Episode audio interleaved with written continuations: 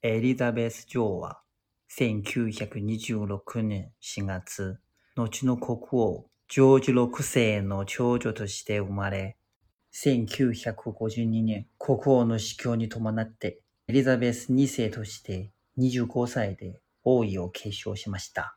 新型コロナウイルスの感染が拡大し、社会に不安が広がった際には、テレビ演説で連帯を呼びかけるなど、国民に寄り添ってきました。イギリス王室によりますと、女王は8日朝の診察の後、健康が懸念される状態だとして、医師団の監督のもとに置かれていましたが、現地時間の8日午後、安らかに亡くなったということです。96歳でした。